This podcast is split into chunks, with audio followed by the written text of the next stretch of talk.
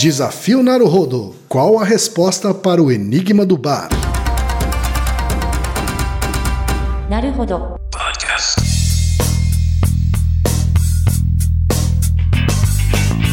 Bem-vindo ao Naruhodo Podcast para quem tem fome de aprender. Eu sou Ken Fujioka. Eu sou Altair de Souza. E hoje é dia de quê?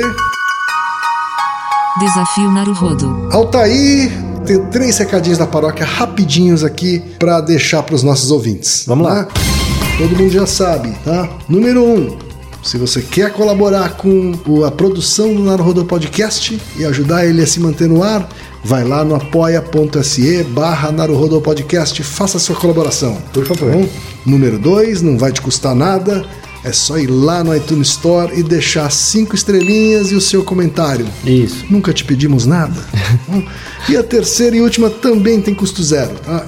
É só apresentar o podcast Naruhodô para uma amiga ou para um amigo que não conhece o Naruhodô. Isso. E A às vezes proposta- até não conhece um podcast, né? É, a proposta do Naruhodo é exatamente essa. Como são episódios mais curtinhos, é para introduzir as pessoas à podosfera. É isso aí então, gente. Vamos para a pauta? Bora!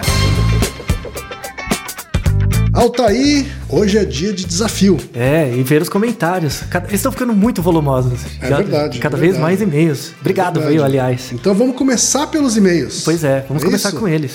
Altair, primeiro e-mail é do Felipe Menezes, tá? que é um textão, viu, Altair? É um textão. Ele manda o seguinte: Olá, quem é Altair? Me chamo Felipe, comecei a ouvir o podcast de vocês recentemente e, como estudante de física, um dos primeiros podcasts que eu vi foi o 65, no qual vocês comentaram sobre se é possível visualizar átomos por um microscópio. Isso. Né? O tipo de microscópio que vocês citaram é uma variante de um tipo que já existe há algum tempo, o microscópio de tunelamento. Os físicos responsáveis pelo projeto ganharam o Prêmio Nobel de 86, mostrando que essa tecnologia não é tão recente quanto muitas vezes imaginamos. O funcionamento dele se dá semelhante a de um cego que tenta identificar as coisas com base no tato. Ele utiliza um fenômeno quântico como base, o tunelamento, e obtém as imagens de acordo com uma pequena corrente que interage entre uma agulha, que é equivalente à lente mais próxima da amostra de um microscópio óptico, e o material a ser analisado. De acordo com a interação, as imagens vão se formando. O mais interessante é que, para ocorrer o tunelamento, a agulha deve estar extremamente próxima do material, de forma que a rugosidade do material analisado não deve ser superior ao diâmetro de poucas unidades atômicas. O que mostra a dificuldade de criação desse material. E a é. tecnologia envolvida que é enorme. E aí ele diz o seguinte: quando dizemos que vemos os átomos, devemos tomar um certo cuidado. Os átomos estão longe de possuírem aquelas formas que vemos comumente. As imagens que observamos dos átomos por meio de qualquer microscópio é apenas o resultado de uma interação eletrônica. O fato de vermos como objetos circulares se deve ao fato de que o átomo possui uma região em que as interações eletrônicas são mais intensas, devido ao núcleo.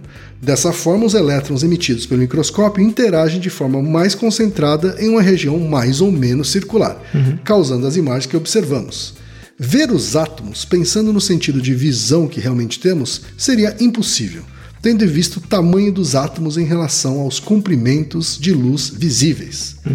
Outro detalhe é que, assim como foi dito, quando vemos as imagens atômicas geradas por esses microscópios, vemos o átomo como um todo e não as suas estruturas, como os elétrons.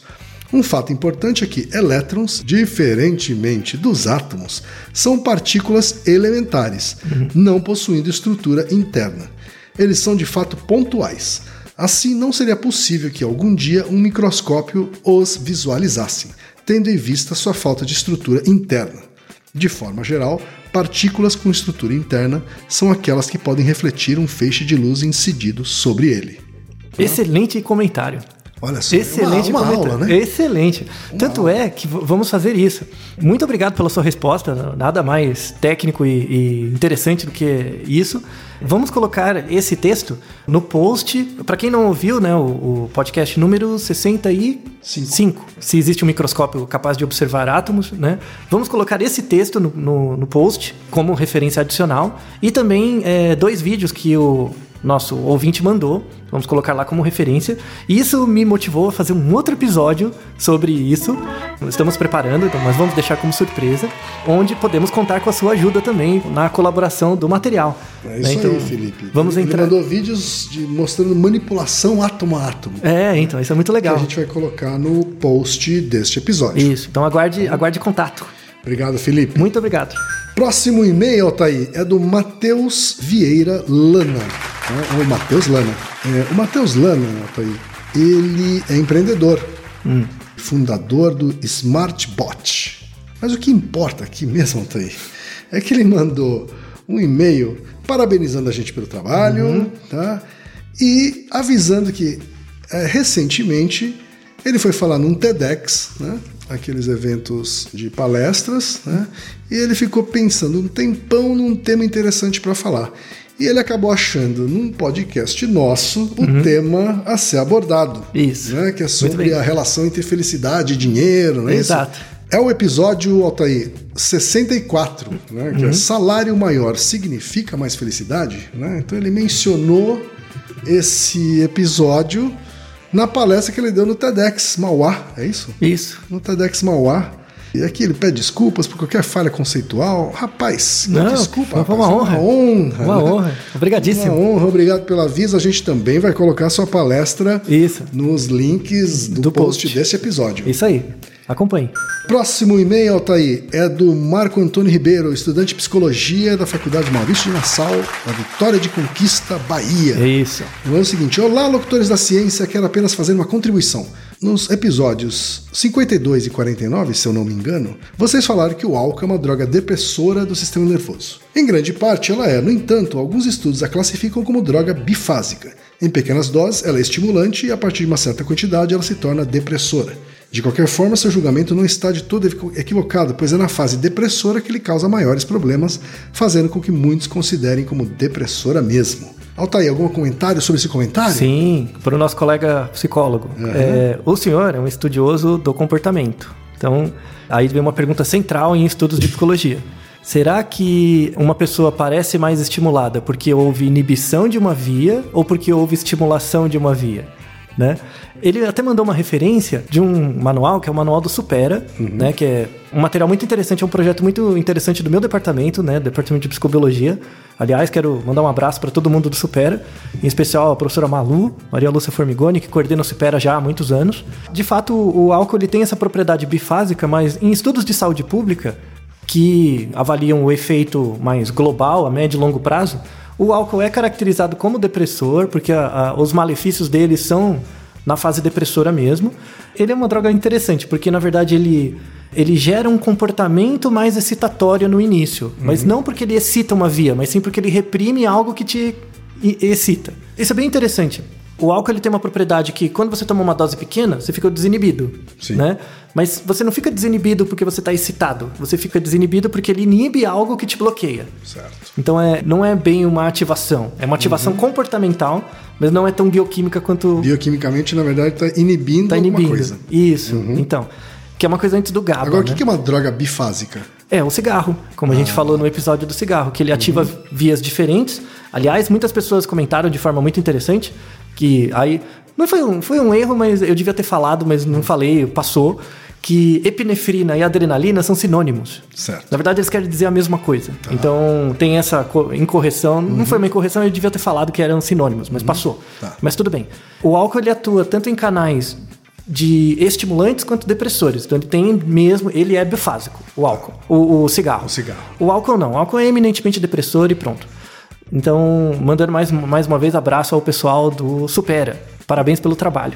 Próximo e-mail, Altair, veio da Júlia Jolie, que tem um canal no YouTube, hein, Altair? Isso. É youtube.com.br Julia Jo- Jolie. J-U-L-I-A J-O-L-I-E. Isso. Júlia Jolie. Ela manda a seguinte cartinha aqui pra gente, Altair. Olá, Naruhodo, como vai? Meu nome é Júlia, sou estudante de biomedicina no Rio de Janeiro e gostaria de apenas fazer um adendo nesse tema. No momento em que vocês fazem uma previsão de que no Brasil a cultura trans ficaria similar à da Tailândia com músicas gravadas por trans, Gostaria de dizer que estamos bem próximos disso. Uma drag queen brasileira, a Pablo Vittar, já tem várias de suas músicas como a música de uma drag queen mais ouvida do mundo. Ultrapassou a RuPaul que é a rainha das drags nos Estados Unidos. Aliás, já gravou até com artistas internacionais e brasileiras, é verdade. A gente Muito legal. esqueceu de mencionar é. a Pablo Vittar. né? Na minha opinião, o que proporcionou isso foi a internet. Dificilmente grandes gravadoras ou TVs dariam espaço para ela, mas na internet o conteúdo está lá para quem quiser e milhões quiseram acessar. Mais uma vantagem dessa nova era conectada. Adoro o podcast de vocês e gostaria de compartilhar meu canal. Se quiserem dar uma olhada, é o canal que a gente já falou. Isso. É? Não, não, obrigado pelo e-mail, Ela de fato. também fala de ciências e dá dicas de inglês. Isso. Não, o canal é muito legal. Eu vi alguns vídeos já, é, recomendo. De fato, é, é questão de tempo, né? Então, assim, a, a cultura trans ela acontece. Eu, eu fiquei muito feliz por esse episódio. Ele teve uma boa repercussão, as pessoas Sim, gostaram sim. bastante. Fiquei contente. E de fato é, é uma coisa que vai está acontecendo, né? É, na, na Tailândia aconteceu antes por uma questão histórica religiosa, mas aqui no Brasil eu acho que ainda não, não tem na TV aberta, mas é uma questão de tempo e amadurecimento social. É, a Vamos cultura, aguardar. a cultura LGBTQ em geral né, é um, um mar de inspiração Sim, para várias áreas. Urbana, né? Pois então, é. não é surpresa É. né, que isso também aconteça a partir da cultura transgênero. Sim, né? e- E, e aproveito aqui para dar um abraço para Naomi, que foi aqui, Isso. mandou a pergunta e estimulou essa discussão E no também, podcast. e também um abraço e um arigatô para Sofia. A Sofia. Isso, a né? Sofia Labanca, que foi uma auditora do episódio. Quando ele ficou pronto, mandei para ela e tal. Exato, para que a gente evitasse falar besteira. para ver se né? ela achava tudo bem. Foi essa tivemos uma auditoria, então agradeço muito pelas dicas e pelos comentários dela. Próximo e-mail, tá aí, é do Jonathan Parma, de 22 anos, que é estudante de farmácia na Faculdade Suprema de Juiz de Fora, Minas Gerais. Ele manda o seguinte, Ataí. Parabéns pelo trabalho singular que realizam na área de podcasts nacionais. Obrigado. Singular, olha só que beleza. Adoro ciências e admiro a maneira única de vocês produzirem e traduzirem conteúdo para os seus ouvintes. Recentemente, em um momento de lazer, uma questão surgiu para mim através de um jogo eletrônico, Persona 5. E ele abre aspas aqui. Com o avanço da TV colorida, o que mais passou a surgir em cores? A resposta para tal pergunta era sonhos. Na curiosidade, busquei e encontrei um artigo, mas eu perdi uma formatação antes de analisá-lo como queria. Então gostaria de saber de vocês o que, é que a comunicação científica tem a dizer sobre o assunto. O quão significante é a propagação da televisão e outras mídias para os sonhos e fantasias das pessoas. Ah, então. Essa é uma premissa que vem dos anos 90. Aliás, um parênteses, o jogo Persona 5 é bem legal, é um jogo RPG. Recomendo a todo mundo, eu gosto de jogos de luta, então jogue o Persona 4, é um jogo bem legal. E isso aparece no, no Persona 5 mesmo, é uma, é uma cena em que você está na sala e o professor faz perguntas. Certo. E são perguntas que você tem que responder, tem quatro opções lá para você passar a parte. E aí tem uma pergunta, é essa, essa pergunta mesmo, falando que a resposta correta, segundo o jogo, é que depois da TV colorida as pessoas passaram a sonhar colorido, né? Isso não é verdade. Tá? Não é verdade. Isso, na verdade, surgiu por causa de um artigo de 1992, que talvez seja o artigo que você tenha encontrado, que pegou relatos de sonho né, ao longo do tempo e viu que a, a frequência de sonhos que remem- rememoram cores era mais frequente ao longo dos anos. Certo. Tá? Mas esse artigo foi refutado depois duas vezes, em outros dois artigos, mostrando que como, como a cor ela é uma construção, né, durante o sono, né, você constrói a cor de novo no sonho, é muito mais razoável você pensar que, como o Ken mesmo falou naquele, no, no episódio sobre sonhos, de que a cor real ela nunca, tão, nunca é tão viva quanto a cor construída durante o sono. Né? Então, pode ser que você sempre sonhou em cores, mas como você não tinha experiência de falar sobre cores, você não mencione isso no seu relato do sonho. Sim. Mas seu cérebro produz as cores. E a gente tem com experimentos de decoding e tal, mostrando que o cérebro produz sonhos coloridos, mas são cores fracas. Então você sonha, mesmo que você sonhe um vermelho, ele, tom- o tom é mais pro salmão, pastel, não é tão forte quanto você vê de fato algo vermelho. Agora, quanto também pode ser fruto de uma construção quando a gente vai contar o sonho que teve, assim? Porque. Ah, sim. né? Assim, você pode ter sonhado em preto e branco, mas você, na hora de construir aquela memória, é, você, Você acaba elicia- narrando que foi isso. em cores. Assim. Você elicia uma cor ali, que às vezes é uma falsa memória e tal. Então, assim, a, a ideia é que você. As pessoas sonham em cores, né? Em geral em preto e branco e tons pastéis. Mas quando elas vão fazer o relato do sonho, isso tem muito de falsa memória. Que é um episódio que a gente vai fazer ainda. Tem muito de falsa memória e aí você evoca nomes de cores que, na verdade, não necessariamente existem. Perfeito. Último e-mail de hoje aqui, Altair, é do José Carlos Chicuta. Isso. né? Ele comenta aqui sobre o Naruhodo 78, episódio 78, de como funciona a memória. né? Onde a gente fala de amígdala, cérebro, e aí ele manda. Uhum. Várias partes. Ele manda aqui uma dúvida, Altair. Eu extraí as amígdalas jun- junto com uma operação de desvio de septo. Isso pode prejudicar minha memória? É uma ótima pergunta. É uma ótima pergunta. É? Muito obrigado É? por você ter perguntado isso. De, de verdade, na moral. Sem, Façam as perguntas, gente. Não, Isso. não tem, não tem Não- medo de fazer pergunta é- é- é errada aqui. Não, existe pergunta Não, não existe pergunta idiota. Idiota é não perguntar, sabe? É, é muito assim. É totalmente razoável você ter uma pergunta assim, porque eu, eu falei amígdala supondo que as pessoas soubessem a priori que foi um De erro. amígdalas a gente estava falando, né? É, não, na verdade foi um erro meu. É, eu pressupus que as pessoas soubessem que a amígdala é uma parte do cérebro específica, que fica no tálamo, né? Que tem certas funções que dizem respeito à memória e outras coisas. Mas, ah, pelo seu comentário, o que você lembra são as amígdalas da boca, né? Do- do- da garganta e tal. Que são outras amígdalas que Isso. nós todos temos também. É, a culpa é do vernáculo, porque o nome é o mesmo, você confunde. A culpa é do Altair que não deixou claro de que amígdalas ele estava falando. Exato, Genkots em mim. Exato. Então, o- o- a resposta é: você retirar as amígdalas, as amígdalas da, Da boca, da, é, boca, da da, boca, garganta, da garganta. não afeta em nada a sua memória e tal, não tem nada a ver. Uhum. Mas se você lesionar a amígdala do seu cérebro, vai ter um impacto muito grande na sua memória, sim. Então, cuidado. Perfeito, Altair. E desculpa. Altair, agora a gente pode então para o desafio Naruhodo em si. Mas antes do desafio novo, a gente vai falar sobre a solução do desafio anterior. Pois é. tá? E o desafio anterior, Altair, levantava a seguinte questão. Uhum. Qual a pergunta do professor Smithsonian? Isso. Né? Vocês se lembram? Assim, para quem não se lembra, no episódio 80, Uhum. né, vocês vão ver o enunciado completo da pergunta. Né?